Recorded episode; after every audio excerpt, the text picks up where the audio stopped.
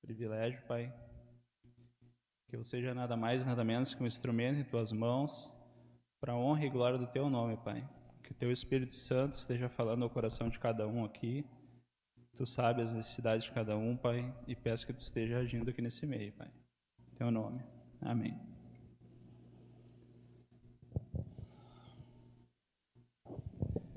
Bem, tudo começa no princípio, né? Lá em Gênesis 1, 1 e 2, né? Um versículo bastante conhecido. Diz assim: No princípio, Deus criou os céus e a terra. Era a terra sem forma e vazia. Trevas cobriam a face do abismo. E o Espírito de Deus se movia sobre as faces, a face das águas.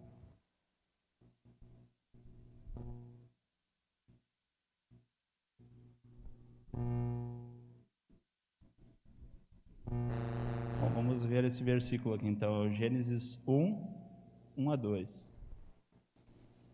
No princípio, Deus criou os céus e a terra. Era a terra sem forma e vazia Trevas cobriam a face do abismo e o Espírito de Deus se movia sobre a face das águas.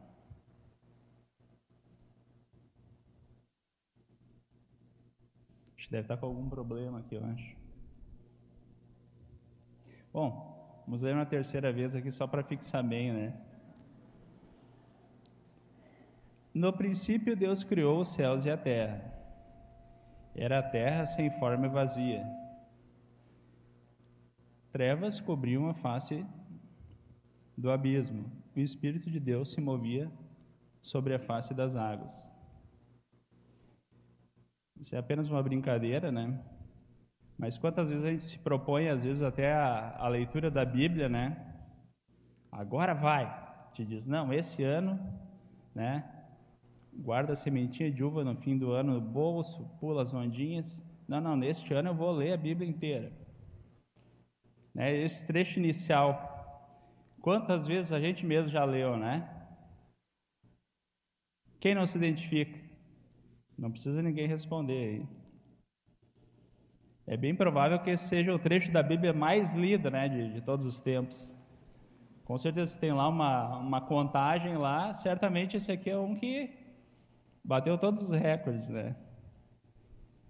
Uma expressão que eu ouvi há muito tempo que ilustra bem isso diz o seguinte: Somos muito bom, bons em iniciativa, mas péssimos em acabativas.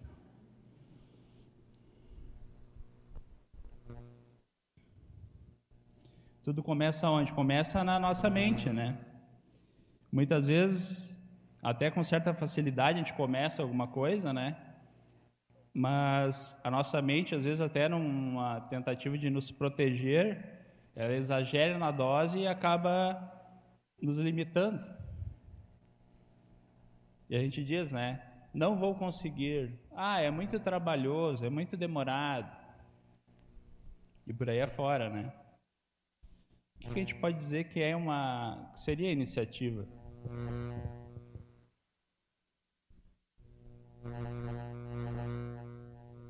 Iniciativa nada mais é que a capacidade que temos de iniciar as coisas sem necessidade que outras pessoas iniciem por nós. E acabativa, né? Essa palavra nova aí. Nada mais é que a capacidade e habilidade em concluir e finalizar aquilo que a gente iniciou, né? Como que a gente pode melhorar isso? Afinal, a gente está conversando sobre isso, mas o que, que a Bíblia nos ensina sobre isso, né?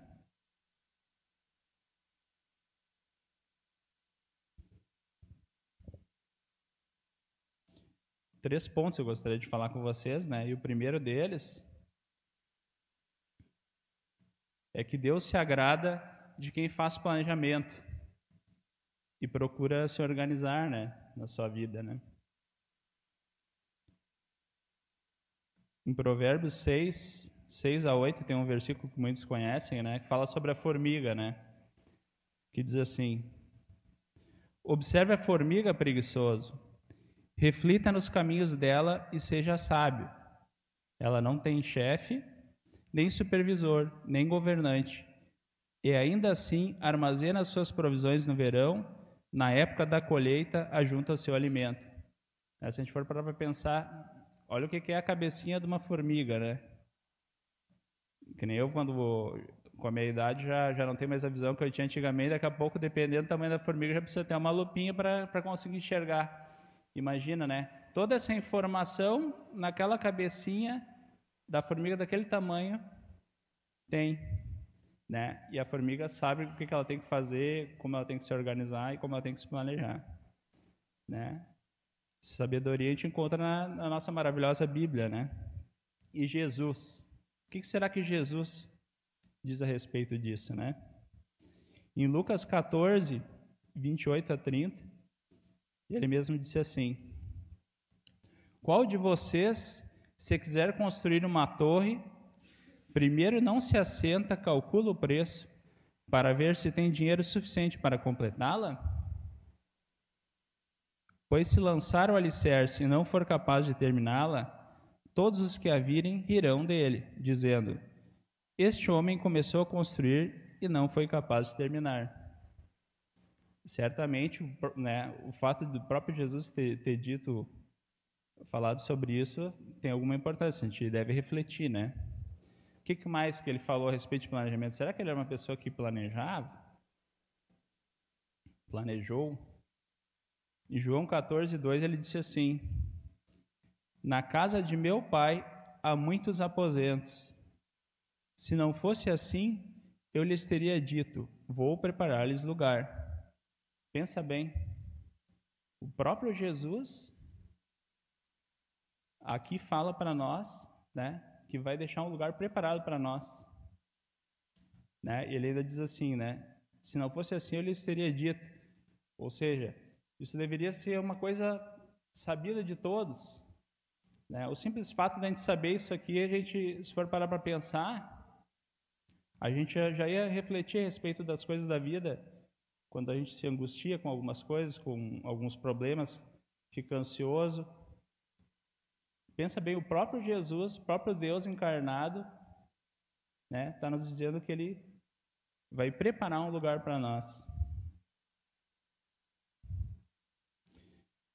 Segundo ponto, que Deus ele deseja que a gente seja perseverante.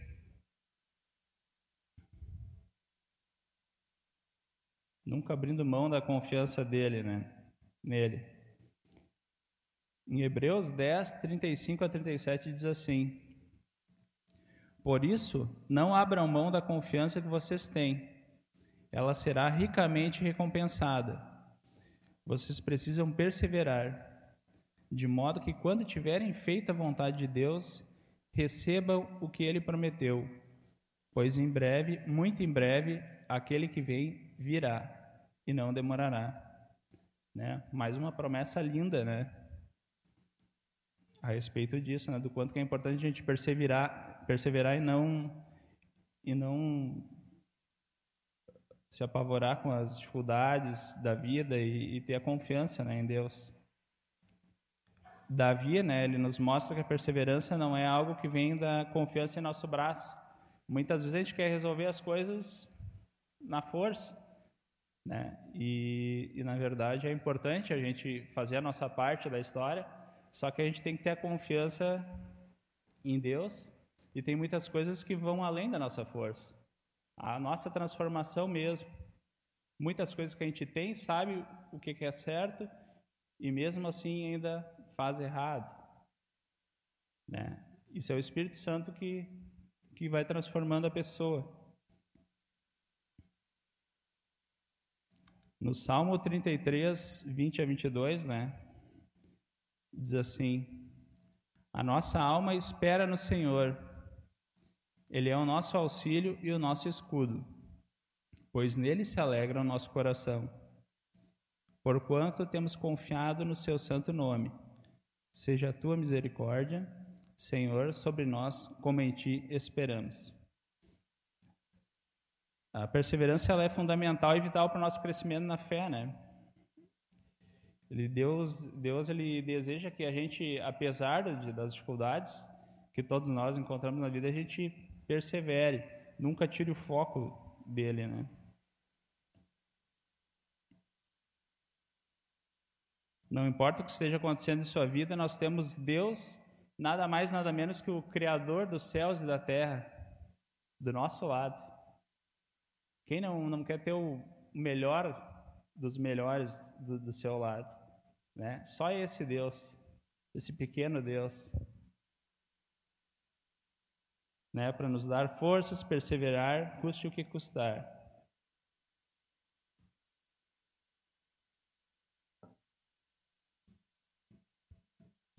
Quem é este? Quem é que é este que está do nosso lado? Como é que eu, eu enxergo ele? Como que, que, que a Bíblia nos diz em Romanos 1, 20? Ela diz que os atributos de Deus, seu eterno poder e divindade são percebido, percebidos por meio das coisas que foram criadas. Basta a gente olhar ao redor. Tem infinitas coisas que a gente enxerga Deus. Eu separei duas que para mim são exemplificam bem assim o quanto incrível que é esse Deus, né? Que é o beija-flor e o olho humano, né?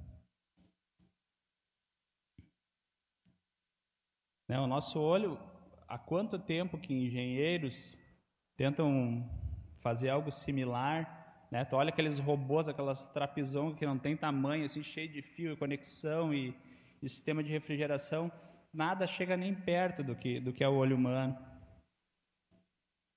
A funcionalidade do nosso, no nosso olho, né? Nenhum chip de computador, nenhuma câmera fotográfica não interessa a tecnologia, com toda a tecnologia que tem hoje, nada chega nem perto. A retina, que é uma pequena membraninha que fica atrás do nosso olho,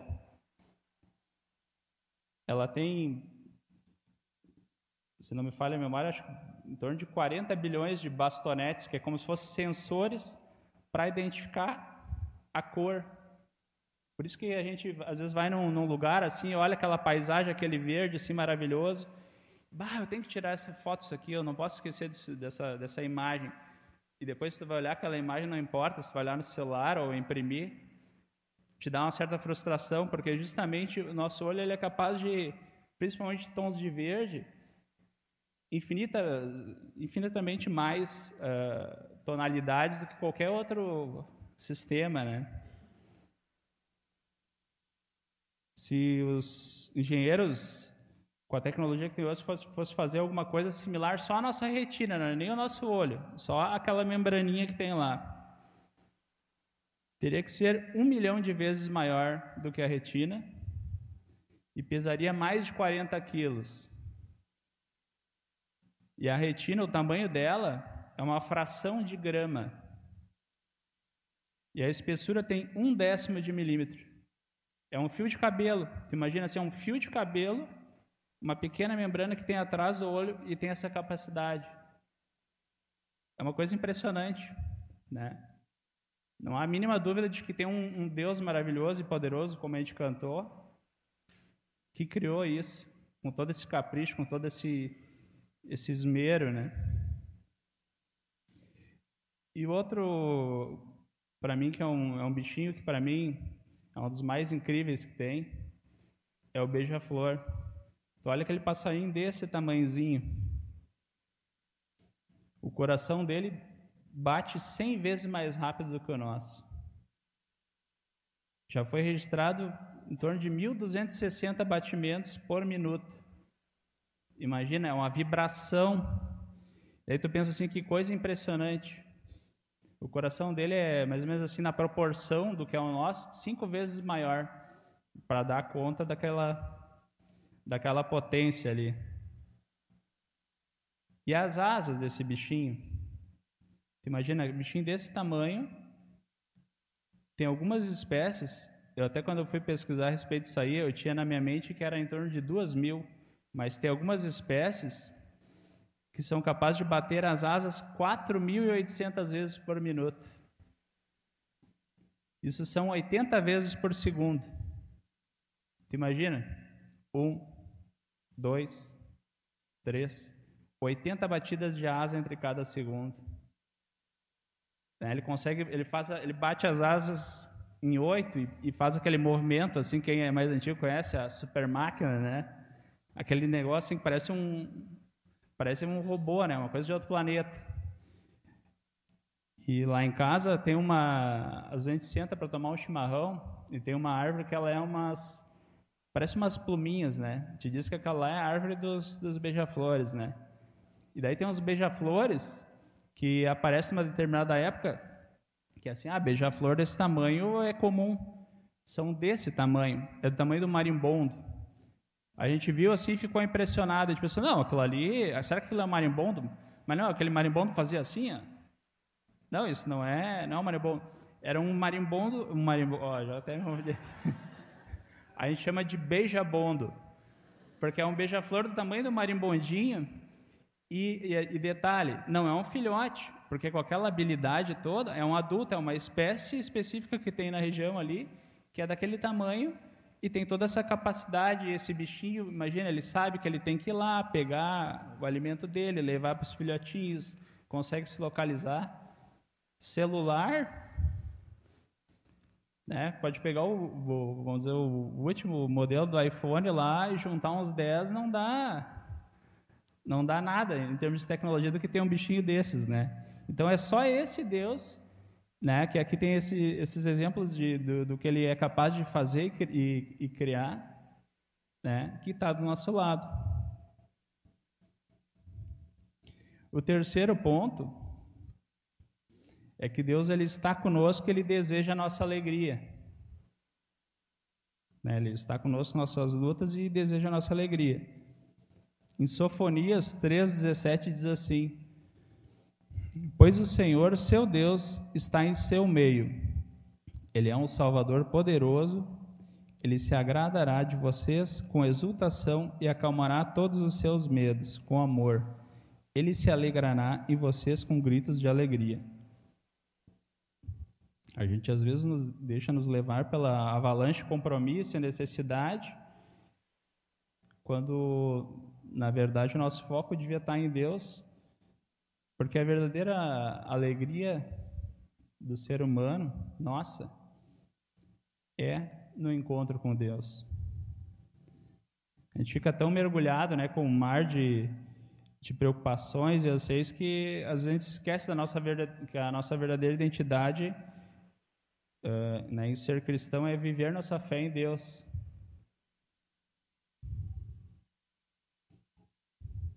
E Jesus? Em João 15, 11, será que ele concorda com, com, com isso que eu acabei de falar? Tenho dito essas palavras para que a minha alegria esteja em vocês e a alegria de vocês seja completa. Olha que coisa mais maravilhosa. Além de todas as promessas que ele nos faz e deixou através de outras pessoas, da própria boca dele, ele disse que ele deseja a nossa alegria e deseja que a alegria dele esteja em nós. Não tem coisa mais maravilhosa.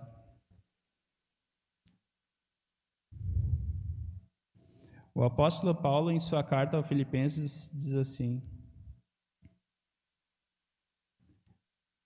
Alegrai-vos sempre no Senhor. Outra vez digo, alegrai-vos.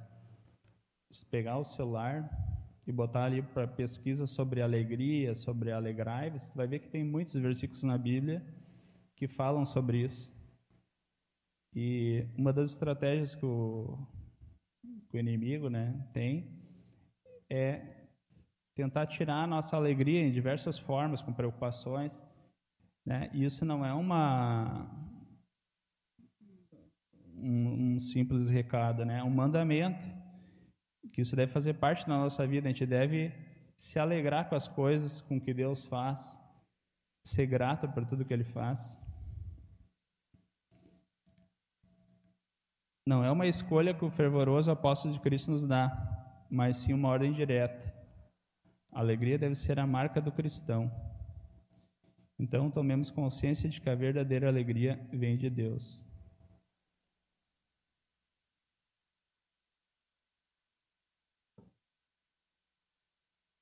Relembrando então.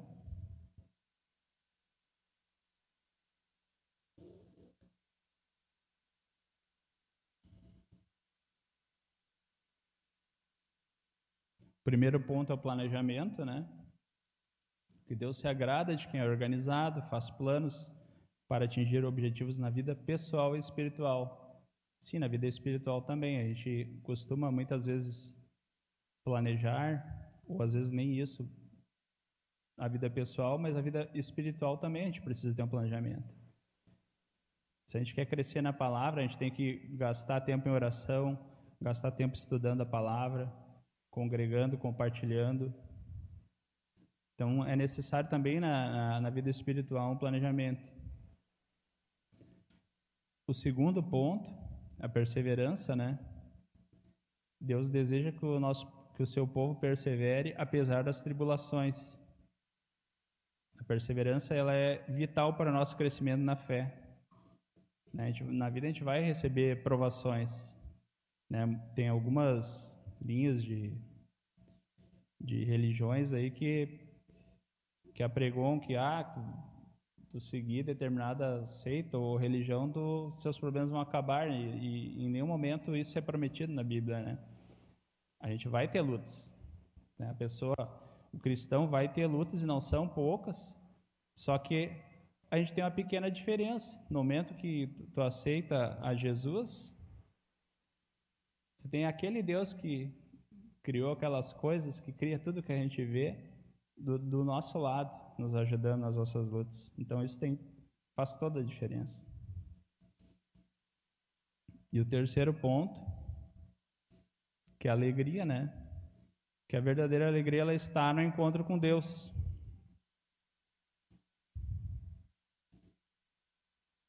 Como que eu posso encontrar com Deus? Você já entregou sua vida a Jesus? Essa é uma pergunta que Cada um deve se fazer. Já entregou sua vida a Jesus? Como que a gente pode fazer isso?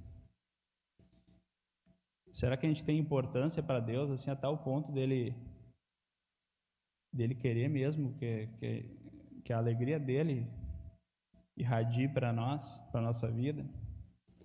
Em Mateus 6:26 diz assim: Observem as aves do céu, não semeiam nem armazenam em celeiros. Contudo, o Pai Celestial as alimenta. Não tem vocês muito mais valor do que elas? Imagina, né? É verdade, não para para pensar, né? As próprias aves, né? Tem outro versículo que fala sobre os lírios, sobre as flores, né? Que são revestidas de beleza, que Deus cuida do mínimo detalhe. Será que que a obra-prima da, da criação de Deus, que é o ser humano, ele não ele não não se importa, não, não, não tem valor? Tem sim, muito. Né? E o projeto de Deus para a nossa vida é que a gente passe a eternidade com Ele. Né? Não só tudo isso que Ele promete, como passar a eternidade com Ele. Em Romanos 10, 9 a 10 diz assim: Se você confessar com a sua boca que Jesus é Senhor e crer em seu coração que Deus o ressuscitou dentre os mortos, será salvo.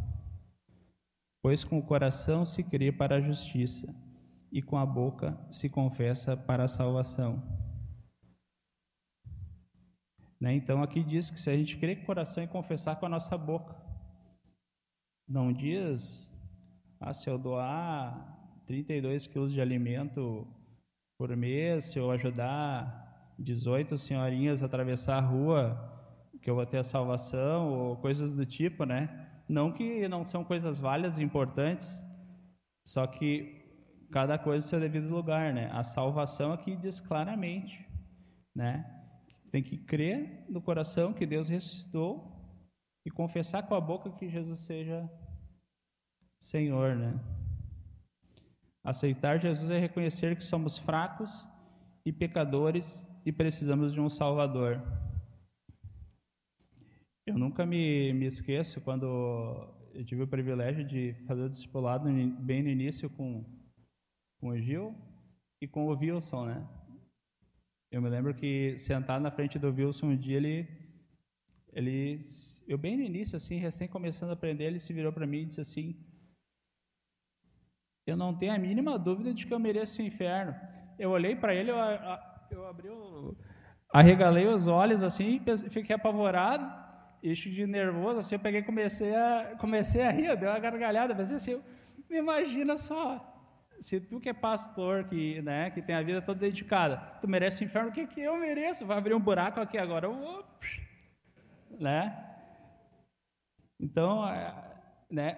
Mas depois, com o tempo, eu entendi que, na verdade, todos nós somos fracos e pecadores e que a gente precisa de, do, de um Salvador, né? E quando a gente aceita o sacrifício de Jesus, a nossa história muda. Ele envia o Espírito Santo que nos auxilia, que vai nos transformando, né? A gente já não é mais condenado a uma eternidade sem Deus, mas a gente é chamado seu filho e vamos viver para sempre no céu. João 1,12 diz assim: Contudo, aos que receberam, aos que creram em seu nome, deu-lhes o direito de se tornarem filhos de Deus. Olha que coisa maravilhosa, esse mesmo Deus que, que cria, que tem toda essa capacidade que a gente não consegue nem medir, Ele nos dá o direito de se tornar filho dele. Se Deus tem tocado de alguma forma com essa mensagem, eu convido você a baixar a sua cabeça e repetir, se assim desejar, nem que seja em pensamento e com coração, essas palavras. Eu vou pedir para o pessoal botar aquela musiquinha agora só como um fundo.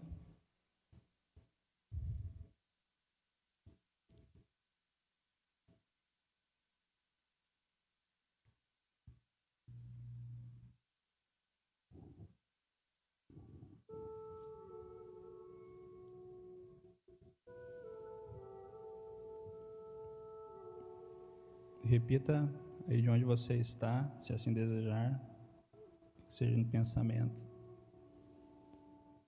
Senhor Jesus, sabes que tenho vivido uma vida egoísta, pensando em meus próprios interesses. Reconheço que sou pecador e, apesar de muitas vezes desejar fazer o que é correto, faço escolhas erradas. Preciso de ti, Jesus. Preciso do teu perdão. Entrego o controle de minha vida em tuas mãos e o recebo como meu Senhor. Obrigado por vir morar em mim. Eu oro em teu nome. Amém. Se você fez essa oração, compartilhe com a pessoa que convidou, vocês, convidou você para vir e seja bem-vindo a essa nova vida com Cristo. Eu deixei algumas perguntas para reflexão, vou projetar aqui, mas eu já vou deixar depois com o Gil ali a aplicação para depois para compartilhar nos celos ali. Uma boa semana a todos.